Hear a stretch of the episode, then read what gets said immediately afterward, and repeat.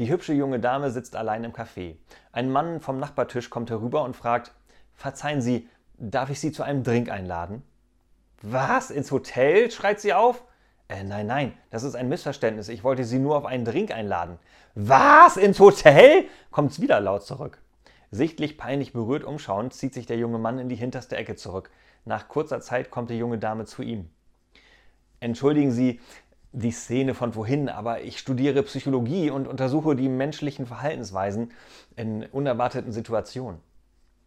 Der junge Mann sieht sie an und schreit dann entsetzt durch die ganze Bar. Was? 250 Euro?